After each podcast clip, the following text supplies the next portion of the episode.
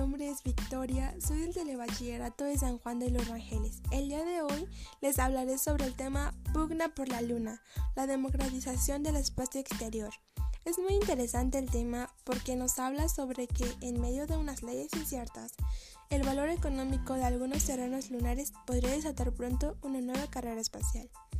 A mí lo que más me gustó fue que narra cómo Bob Richards, que a la sazón era un niño pequeño, recuerda estar sentado frente al televisor de su casa al norte de Toronto mientras su padre perdía el tiempo intentando mejorar la señal. El Apolo 11 definió un momento clave para la humanidad, afirma el cofundador y director general de Moon Express, una compañía que aspira a comercializar el transporte a nuestro satélite natural y con el paso del tiempo extraer materiales de él.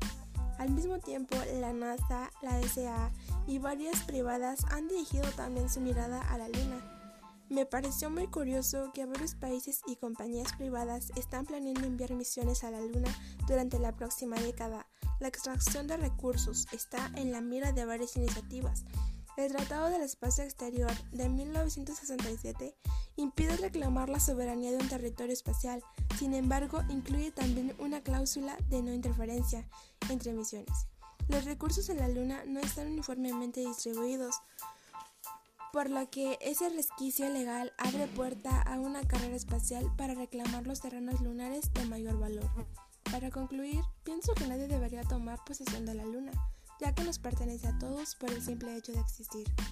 Bueno, pues muchas gracias por su atención. Les invito a seguirme en mi podcast y hasta pronto.